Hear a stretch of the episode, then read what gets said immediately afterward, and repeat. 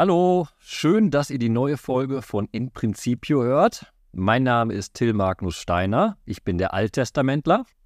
Und auf der anderen Seite des Mikrofons sitze ich, Christelle Köhler, ich bin Neutestamentlerin. Und an diesem Sonntag geht es in allen biblischen Texten um das Wort.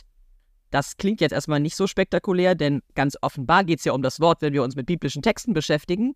Aber es geht um das Wort und das, was aus dem Wort herauskommt, was das Wort bewirkt. Deswegen haben wir gesagt, wir sprechen heute mal über die Worternte. Damit es aber nicht so abstrakt bleibt, wie es sich jetzt erstmal anhört, springen wir mal direkt rein in die erste Lesung des Sonntags, die aus dem Buch Jesaja stammt und tatsächlich ein Teil der Osternachtslesung ist. Das finde ich immer total schön, wenn so ein Text nochmal auftaucht im Kirchenjahr. Manche Texte sind halt so stark, die muss man öfter lesen und öfter daran erinnert werden. Und bevor ich jetzt in den Lesungstext eben aus Jesaja 55 einsteigen möchte, liebe Christelle, lese ich dir fast sozusagen ein Haiku vor. Pass auf. Das Gras verdorrt, die Blume verwelkt, doch das Wort unseres Gottes bleibt in Ewigkeit. Das ist kein Haiku, das ist auch aus dem Buch Jesaja, aus dem 40. Kapitel. Und warum lese ich das vor? Weil dieser Vers und der Text, den wir am Sonntag lesen, die umrahmen den zweiten Teil vom Buch Jesaja, für die die Bibelkunde ein bisschen Erfahrung haben, für, von Deutero-Jesaja. Und die fassen wunderbar zusammen, worum es geht. Es geht darum, dass uns zugesagt wird, beziehungsweise Israel damals im Exil, Gottes Wort ist zuverlässig. Gottes Wort, und so heißt es dann bei uns in der Lesung am Sonntag, Gottes Wort kehrt nicht leer zu ihm zurück, ohne zu bewirken, was Gott will. Was diesen zweiten Teil des Buches Jesaja an der Stelle auch auszeichnet, ist, dass es ganz viele, wie ich finde, eben blumig hört sich ein bisschen abschätzig an, aber schöne Beispiele, Schöpfungsbeispiele dafür gibt, was es denn wirklich damit auf sich hat, dass dieses Wort Gottes etwas bewirkt, dass damit etwas entsteht. Du hast gerade schon das Fast-Haiku vorgelesen. Der Anfangssatz aus der Lesung ist ja, wie der Regen und der Schnee vom Himmel fällt und nicht dorthin zurückkehrt, ohne die Erde zu tränken und sie zum Keimen und Sprossen zu bringen. Und so weiter. Und dann kommt, das Wort kehrt nicht leer zurück. Also es sind irgendwie schöne Beispiele, man kann es sich richtig vorstellen. Es holt die Menschen ab in ihrer Lebensrealität und hat doch einen sehr klaren Kern in der Aussage. Diese Schöpfungsaussagen sind nämlich auch die theologische Grundlage dafür, dass wir sagen können, das Wort Gottes bleibt in Ewigkeit und es bewirkt das, was es bewegen soll bewirken soll, weil wir eben an Gott, den Schöpfer, glauben. Das bricht besonders hervor bei Deutero Jesaja. Und weil er der Schöpfer dieser Welt ist und sein Wort eben Grundlage dieser Schöpfung ist, kann auch davon ausgegangen werden, dass ebenso wie die Schöpfung besteht, auch sein Wort Bestand hat und er deshalb hier sagen kann, wenn ich etwas sage, wenn ich euch etwas verheiße, wenn ich euch etwas zusage, dann steht das in Treue. Das bedeutet, mein Wort hat Bestand und bewirkt, was es bewirken soll egal welche Macht dem entgegenstehen sollte, ihr könnt euch auf mich und mein Wort verlassen. Nochmal zitiert, Gott sagt, das Wort kehrt nicht leer zu mir zurück, ohne zu bewirken, was ich will und das zu erreichen, wozu ich es ausgesandt habe.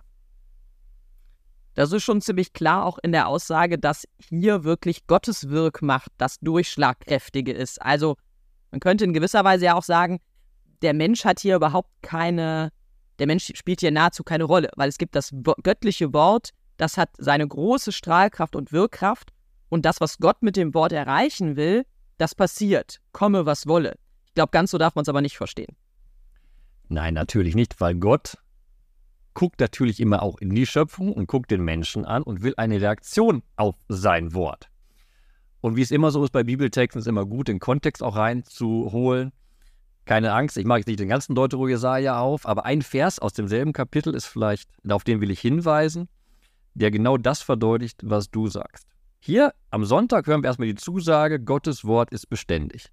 Ein solches Gotteswort hören wir kurz vorher in Vers 6. Da heißt es dann, sucht JHWH jetzt. Jetzt, da er sich finden lässt. Genau die Zusage, wenn ihr mich sucht, werdet ihr mich auch finden. Aber das ist genau das, was du gerade gesagt hast. Der Mensch muss sich jetzt aufmachen und Gott finden. Und damit haben wir so ein bisschen eine Wenn-Dann-Formulierung drin. Also Gott lässt sich finden, aber ich muss mich auch auf den Weg machen, ihn zu suchen. Gottes Wort kehrt nicht leer zurück. Es bewirkt etwas. Die Frage ist, klinke ich mich als Mensch ein in das, was es bewirkt. Also schließe ich mich diesem wirkmächtigen Wort an. So würde ich es mal für mich übersetzen. Und diese Frage ist am Ende eine Frage, die wir auch im Evangelium, das sehr lang ist am Sonntag, nochmal durchgespielt bekommen in ein paar mehr Fallbeispielen, aber auch in schöpfungsbetonten Fallbeispielen. Und wenn ich darf, springe ich da schon rein, denn wir sind tatsächlich in der Gleichnisrede jetzt im Matthäusevangelium angekommen und das Ende dieses sehr, sehr langen Textes, Kapitel 13, Verse 1 bis 23, hören wir am Sonntag. Also da braucht man ein Momentchen, da ist auch ganz gut, wenn man, kann man sich fast schon wieder hinsetzen beim Hören des Evangeliums. Das Ende dieses Textes, der so dreigeteilt ist, erst wird das Gleichnis erzählt, dann spricht Jesus zu den Jüngern ganz konkret und dann gibt es so noch einen weiteren Teil, wo er das wirklich auslegt. Der beginnt und er sagt, ihr, also damit die Jünger, hört, was das Gleichnis vom Sämann bedeutet. Und dann gibt er vier verschiedene Fallbeispiele. Wie ist es denn, wenn ein Sämann ausgeht und seinen Samen auswirft? Dann gibt es vier verschiedene Möglichkeiten, wo der Samen hinfallen kann. So hat er es vorher gesagt.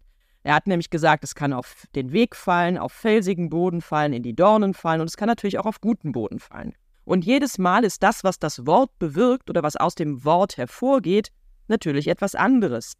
Mal wird es halt im Prinzip weggepickt heißt es in den Paralleltexten, ja, es ist eben, es geht darum, dass es nicht verstanden wird. Es geht darum, dass man es zwar hört und freudig aufnimmt, dass es aber wie so eine Stichflamme verpufft, also es hat keinen langfristigen Effekt.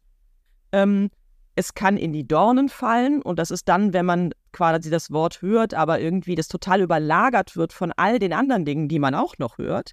Und das letzte Beispiel, natürlich läuft es auf das hinaus, ist, das Wort fällt auf guten Boden und das bedeutet für Jesus, das Wort wird gehört, aber es wird auch verstanden. Also das heißt, zu dem Hören kommt ein nächster Schritt dazu. Und das ist eigentlich das, was in Jesaja der Hintergrund ist zu dem Suchen Gottes. Ja, also ich muss irgendwie selbstständig auch eine Bewegung gehen, damit aus diesem Wort, Wort wirksamen Gottes irgendwie auch etwas weiteres entstehen kann.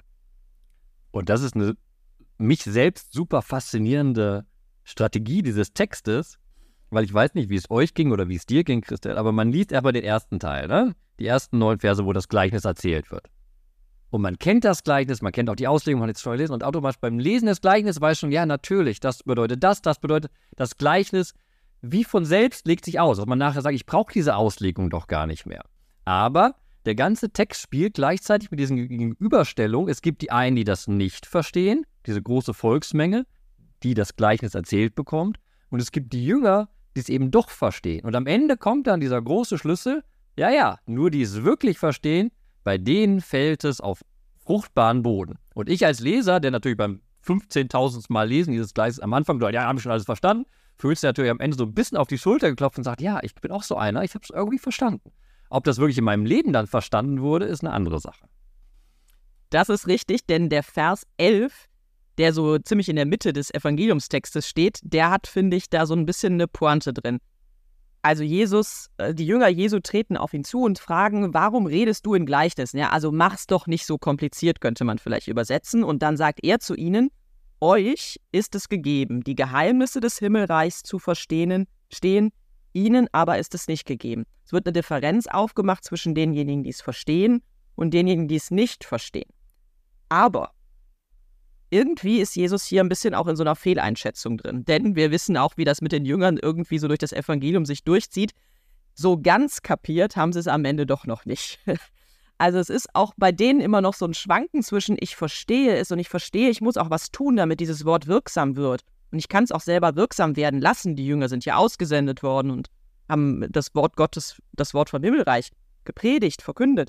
Aber es funktioniert halt auch irgendwie nicht immer. Es ist trotzdem so eine Gebrochenheit in dem Verstehen drin.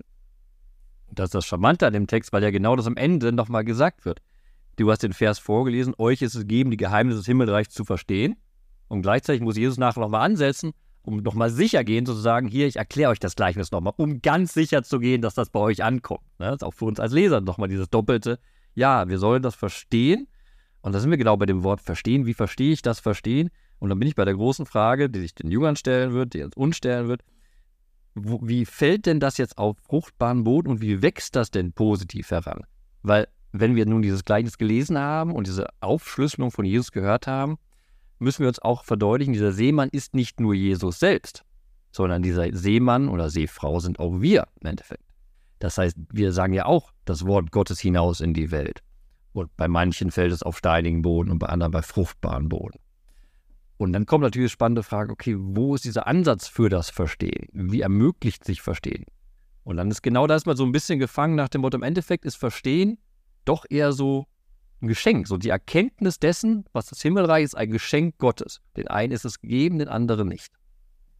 Wobei sich gegeben und den anderen nicht, hört sich schnell so ein bisschen nach Prädestination an. Das meinen wir ja eigentlich nicht dahinter, sondern es geht wirklich darum, bin ich selber in der Verfassung dieses, ich finde dieses Wort des Suchens nochmal ganz wichtig aus dem Buch Jesaja, auch wenn es eben nicht im Text auftaucht. Also bin ich jemand, der weiterhin wie der Boden so eine gewisse ähm, Aufnahmefähigkeit halt hat, ne? Also ein lockerer Boden. Wenn ich was aussehe, lockere ich den Boden ja eigentlich so ein bisschen auf und bin ich so ein gelockerter Boden.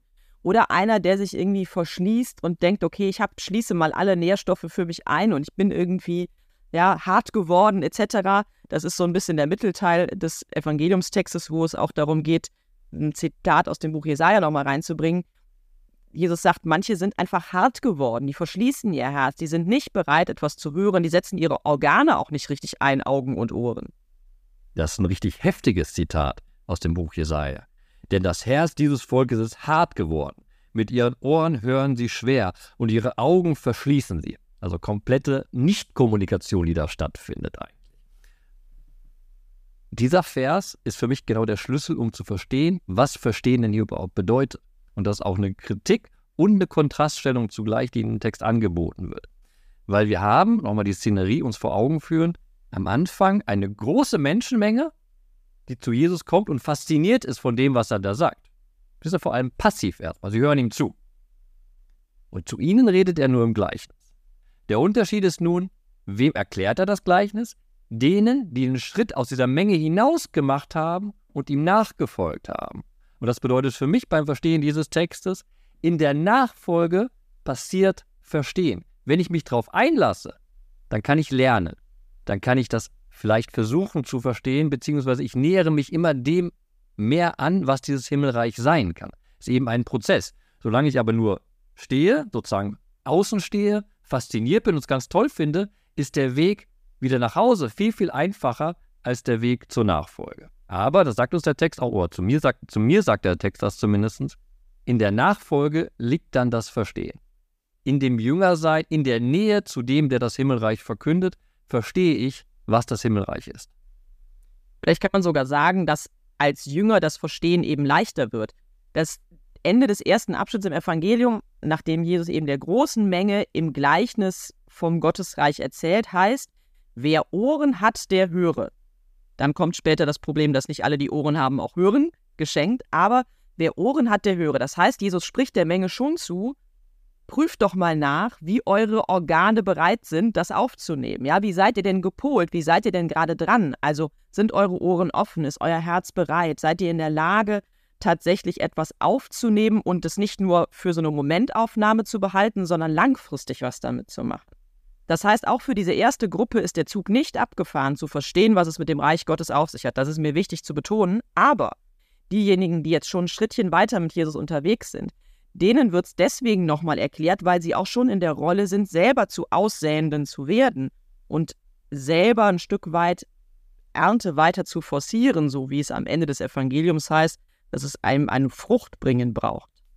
Ich will auch nochmal betonen, was du gerade gesagt hast. Der Kontrast zwischen Jüngern auf der einen Seite und Volk auf der anderen Seite ist dynamisch aufgebaut. Es gibt Bewegung dazwischen und das wird auch sehr, sehr schön deutlich in diesem Jesaja-Zitat. Von den Organen, die da aufgezählt werden, wird das Herz zuerst genannt, weil Herz ist der Ort der Entscheidung.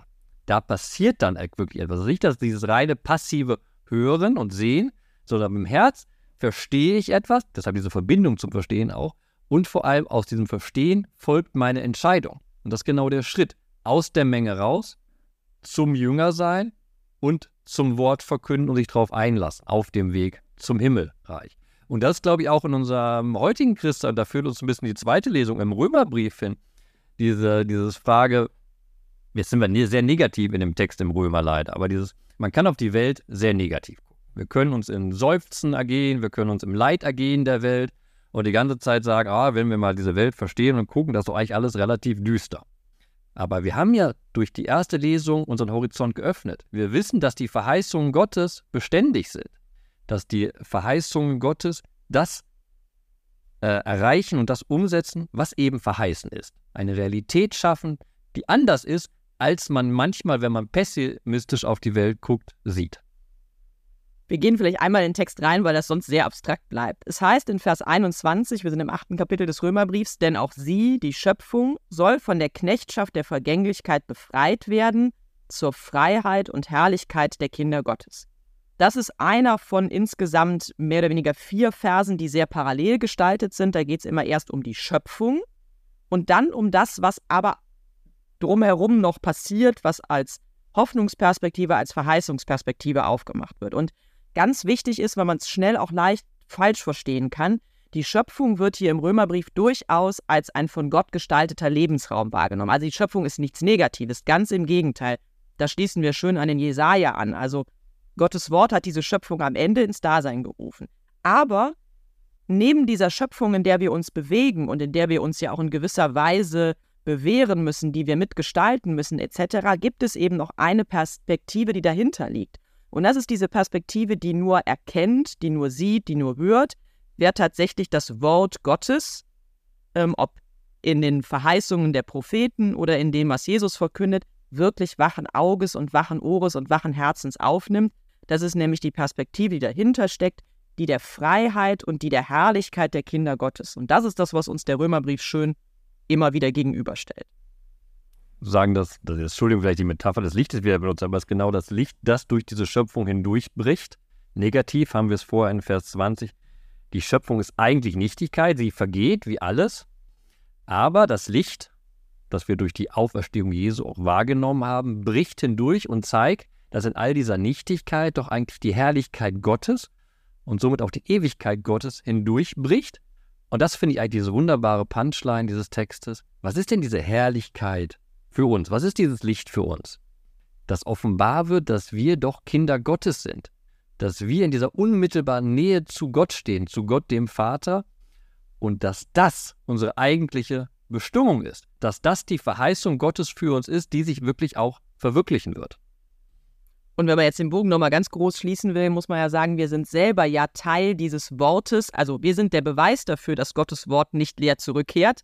Denn wir als Geschöpfe sind tatsächlich ja manifest gewordene Wirksamkeit des Wortes Gottes, zumindest wenn wir ein, in dem ersten Schöpfungsbericht bleiben, ja, also Gott schafft aus dem Wort heraus und wenn wir, also wenn Gottes Wort nicht die Wirkkraft hätte, die es hat im ersten Schöpfungsbericht, gäbe es uns gar nicht. Das heißt, unsere Existenz ist eigentlich schon Beweis dessen, wie wirksam Gottes Handeln ist, alleine durch sein Wort. Und wir sind natürlich berufen, das wirklich in uns zu entdecken dass wir nicht nur in uns anzeigen, dass Gottes Wort wirksam ist, sondern dass wir es selber auch weiter wirksam werden lassen. Das ist eigentlich das Bild der Ernte, was wir dann in, der, in dem Evangeliumstext haben. Also wir bringen es eben auch weiter raus. Also wir sind selber diejenigen, die zeigen, dass das Wort stark ist und kräftig ist. So, deine letzten Worte, Christelle, waren der theologische Höhepunkt der heutigen Folge, also der diesigen Folge, die ihr anhört, wann immer sie auch anhört. Das war sehr, sehr kräftig bezogen auf unsere eigene Existenz, auf das Wort Gottes, auf diese Welt, diese Schöpfung und wo sie hingeht und wo wir hingehen mit dieser Schöpfung als Kinder Gottes. Also das ist schon alleine wunderbare Ermutigung für den kommenden Sonntag. Hast du noch einen Satz, den du uns auch mitgeben möchtest? Natürlich. ähm, vielleicht ist es ungewöhnlich, aber ich nehme den zweiten, das zweite Fallbeispiel aus dem Evangelium. Auf felsigen Boden ist der Samen bei dem gefallen, der das Wort hört und sofort freudig aufnimmt. Er hat aber keine Wurzeln, sondern ist unbeständig. Sobald er um des Wortes willen bedrängt oder verfolgt wird, kommt er sofort zu Fall. Mir geht es nicht um die Negativität, die hier vielleicht durchklingt, sondern tatsächlich um dieses Hören und freudig aufnehmen. Und dann ist die Frage nach der Beständigkeit da. Und das, das ist, glaube ich, schon was, was wir ja auch immer wieder miteinander durchspielen. Nicht umsonst nehmen wir, diesen, nehmen wir einen Vers mit in die kommende Woche, damit es nicht passiert, in Anführungsstrichen. Ja, also damit es nicht was ist, wir hören uns, lesen uns die Bibeltexte durch, wir hören uns vielleicht eine Podcast-Folge an, aber dann dann verpufft es vielleicht so ein bisschen. Also es ist schön, sich damit mal auseinanderzusetzen, aber gewinnt es wirklich eine Lebensrealität. Und ähm, genau darum geht es ja in diesem Vers. Also wirklich was nicht nur freudig aufzunehmen, sondern auch durchzutragen, wenn es nervt oder wenn es hart auf hart kommt. Und auch die eckigen Texte mitzunehmen. Und das ist was, womit wir ja jede Woche ringen, wenn wir hier sitzen und äh, den Podcast aufnehmen, womit wir auch ringen, wenn wir die Texte kommentieren und womit ihr vielleicht, die ihr jetzt zuhört, auch ringt, wenn ihr je nachdem, welchen Text gerade von uns irgendwie erklärt bekommt oder vielleicht auch selber lest. Ich glaube, das ist eine ziemliche Herausforderung. Nicht nur das freudig aufnehmen und sagen, boah, das war jetzt mal interessant, sondern auch dran zu bleiben. Und deshalb ist mir auch dieses Bibelvers mitnehmen so wichtig, weil es genau das ist, dass ich mir einen Bibelvers mitnehme, nicht nur den Sonntag, sondern auch in die Woche und sage, okay, den behalte ich jetzt in meinem Kopf. Das ist nicht so, dass ich ihn gelesen habe und sage, oh, das war aber schön, das ist aber ermutigend und dann ist er wieder weg, sondern mit der Bibel auf den Weg gehen. Ist auch wieder so eine furchtbare Metapher. Aber zumindest was im Kopf behalten und sagen, okay, das, das ist mein Antrieb für diese Woche. Und als Antrieb für diese Woche nehme ich auch einen Vers aus dem Evangelium mit. Wir hören da ja im ersten Teil, dem eigentlichen Gleichnis, immer von der Saat. Ne? Ein Teil fiel auf den Weg, ein, fiel, ein Teil fiel auf felsigen Boden, ein Teil fiel in die Dorn. Und dann im achten Vers, ein anderer Teil aber fiel auf guten Boden und brachte Frucht, teils hundertfach, teils sechzigfach, teils dreißigfach. Mir ist da nochmal wichtig geworden beim Lesen des Gleichnisses, dass eben hier von verschiedenen Teilen gesprochen wird, aber nicht irgendwie gesagt wird, dass der große Teil, der in den Dornen landet, das ist der große. Nein, da geht es nicht um Quantität. Da geht es überhaupt nicht um Quantität. Die eigentliche Quantität, die er hervorbricht, ist dann die reiche Frucht. Da wird es auf einmal hundertfach, sechzigfach, dreißigfach. Und wir reden meiner Ansicht nach zu oft von so dem heiligen Rest, der noch an die Kirche glaubt, dem heiligen Rest, der noch an Gott glaubt, der heiligen Rest, der noch der Bibel. Und wir machen uns so ganz, ganz klein. In dem Gleichnis hier geht es nicht um klein und groß, sondern es geht darum, dass Gottes Wort, die Saat, reich ausgeworfen wird und eben ein Teil aufwächst und noch mehr Frucht bringt. Hier geht es um wirklich um die Saat, die aufgeht. Egal ob klein oder groß. Und das ist ja auch genau dieser Bibelvers, den ich in die Woche mitnehme. Vielleicht nehme ich ihn mit und der geht doch in meiner Woche nicht wirklich auf. Und ich bedenke das nicht, ich vergesse ihn vielleicht wieder oder ich halte mich nicht an den Vers. Oder aber in der Woche bringt er für mich reichlich Frucht. Das hoffe ich auch für euch, wenn ihr eure Bibelverse mit uns teilt.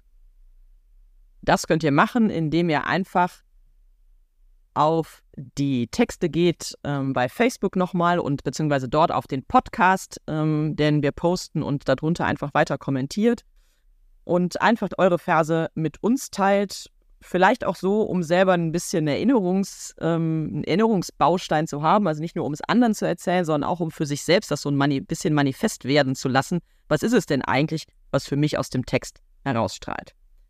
Aber wir freuen uns natürlich auch, wenn ihr nicht nur die Texte kommentiert, und uns was dahinter lasst als Gedankenanregung, sondern wenn ihr auch gerne Freunden, Familie, Menschen aus euren Bibelgruppen, ich weiß es nicht, euren unseren Podcast nochmal empfehlt und sagt, guck mal, vielleicht ist das eine Anregung auch für dich, für den Sonntag zu schauen, was die biblischen Texte so zu sagen haben. Und uns verbleibt jetzt nur noch zu sagen, viel Spaß beim Bibelentdecken.